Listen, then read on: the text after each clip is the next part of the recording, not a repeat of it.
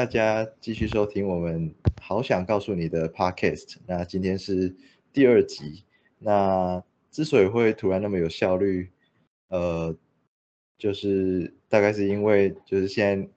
月底有很多事情要做，然后拖延症发作，就开始想要做一些别的事情。那这一集的话，非常的荣幸邀到我们的，所以好想告诉你老班底，呃，我们的医生张医师。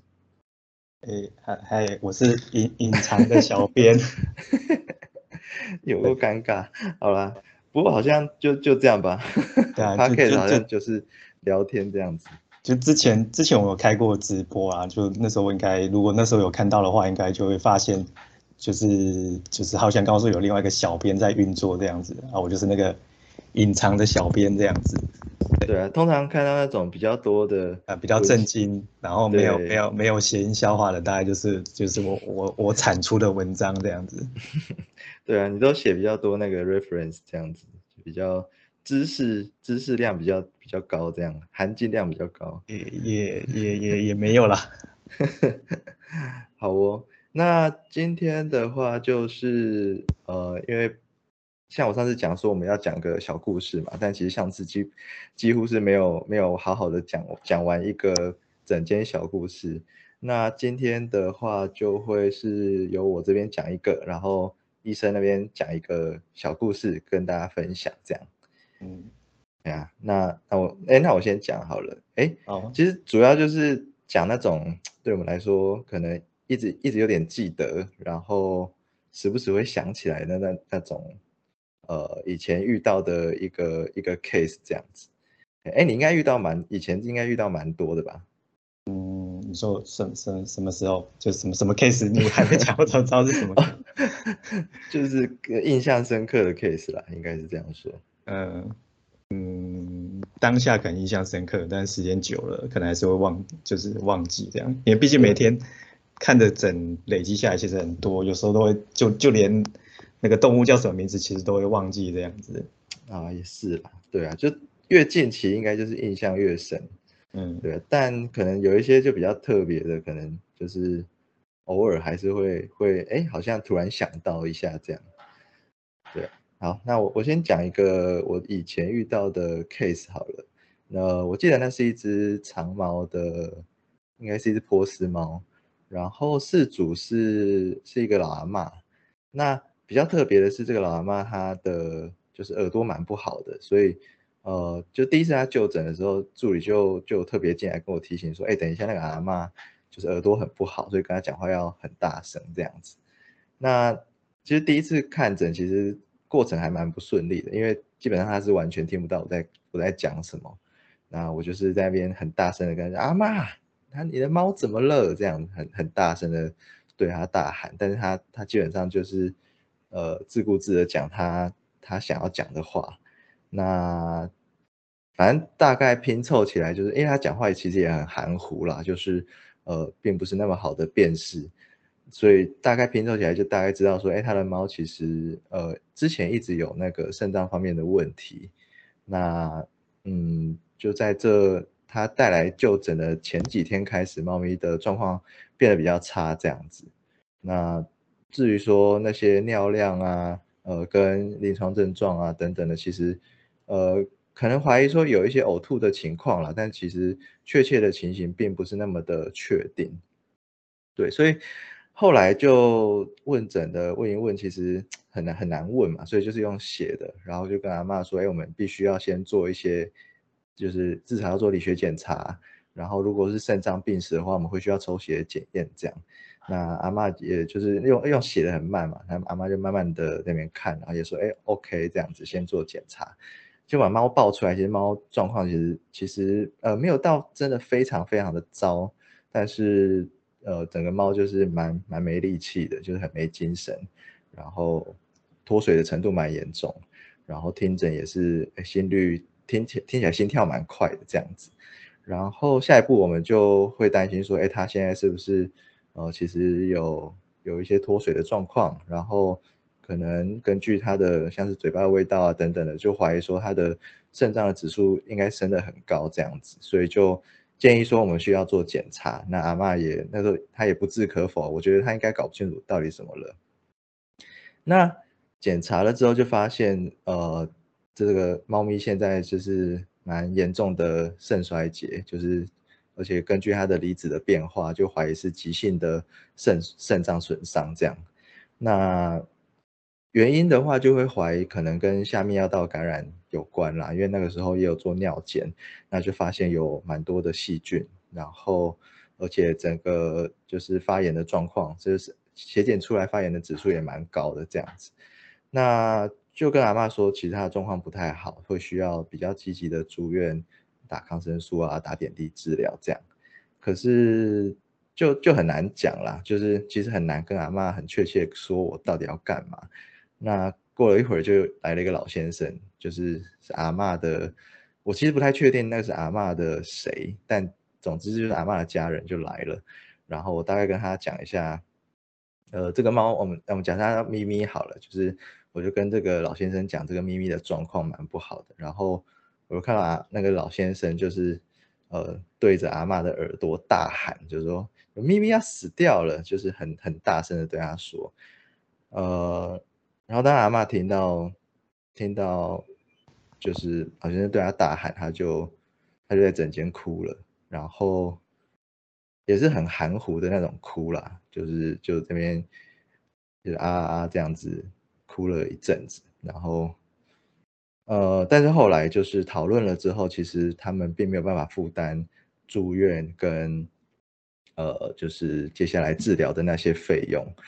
呃。但其实治疗本来就是这样嘛，就是你本来就有很多的选项嘛，就是你有最积极的治疗方式，然后退而求其次的治疗方式，啊，每一个治疗方式当然都都会有自己自己的一些风险跟呃优势等等的，所以后来我们就选择说，OK，那就居家照护，但是我们必须要帮他补充脱水、打皮下，然后呃抗生素的针剂可能还是要给这样子，就是退而求其次，选择一个相对比较不用。花费那么多的治疗方式，那隔了一个星期左右，咪咪就奇迹式的恢复，然后变成一只超级凶的猫，然后就在整间里，就是就把大家都手都抓伤这样，然后大家就是手都在流血，然后但是因为咪咪恢复，大家很高兴，就是大家在水龙头那边洗自己手的血，然后很开心的样子，就是很诡异的一个画面。对啊，那这件事其实还让我印象蛮深刻，主要是。因为后来咪咪就是继续就是控制他的慢性肾病，也控制了好一段时间啊，几乎都是那个阿公带来。那老先生来，其实他就他就很很很随意啦，就是把咪咪提进来，然后把咪咪倒出来，然后咪咪就会就会就会对他生气，就想要打他，然后他们就会那边吵架。呃，就是呃我说的是那个阿公跟那个猫会在那边吵架，然后。然后我们就做例行的检查，然后有时候那个阿妈也会来，但阿妈来的时候，就是我就必须要对她耳朵大喊今天的状况这样，然后不知道人还问我说你刚刚干嘛跟师傅吵架，很奇怪这样子。哎呀，这段呃，其实他们带咪咪回诊也持持续大概一年左右吧，然后突然某一天他们就就再也没有过来了，那也不知道为什么，那也联络不上人。然后这件事情就就就就就呃，应该就就莫名其妙的结束了这样子。对啊，哎呀，时时不时我就会想到这个阿妈，就是跟这个很很搞笑的老爷爷这样子。哎呀，就诸如此类的事啦。这个对。哦，哎，那你那你那你跟阿妈是讲台语还是讲？他他有点外省外省腔的感觉。哦哦哦，对啊，对啊。因为，嗯，因为因为我我嗯，反正就是反正就这几年我都在台北工作这样子。那我记得就是反正我前阵子就是重新回到临床嘛。那我记得印就是印象蛮深刻，就是我一开始看诊，然后就就接连几个事主来，都是都只会讲台语。然后我就觉得，呃，怎么会这个样子？之前我在中中部，就是理论上中南部应该碰到讲台语的客人会比较多，但是反而在台北，就是就是会碰，就连续碰到几个讲台语的，这个也是。他是只会讲台语还是？他只会他只会讲台语，就变成我就嗯，就变成我我要用，就是已经很久没用的台语去跟他对谈，这个是蛮很特别啊。嗯，真的，嗯哦，讲台语真的是困难呢。就我觉得讲台语最难的是有些专有名词，你会不知道台语到底要怎么翻译出来。哦，你说器官吗？什么的？或者是，或者是，比如说，比如说，好理学检查好了，就是台语，你实在是不知道怎么怎么干，或对啊，反正就是有一些真的很难呢。对，嗯，然后。然后印象深刻的 case 就是，嗯，其实老师说，嗯，说实在，其实就是仔细想也会也蛮多的啦，因为就是，因为就是像像我们碰我我我们碰到就是比较多是那种肿肿瘤的 case，那通常就是要一直固定回诊的。然后我就只记得之前有一个，反正就是一个爸爸，他养了一只米克斯，然后就是来的时候就就是嘴巴。那边长了一个肿瘤，这样子，对啊，然后我还记得那时候是夏天嘛，所以那那因为嘴巴的肿瘤就是啊，先顺便做个胃教好了，就是嘴巴的肿瘤啊，就是因为通常会比较比较到到后期才会发现啊，所以其实带来要处理的时候都都都已经比较棘手，就没有什么什么好的治疗方式这样子，所以。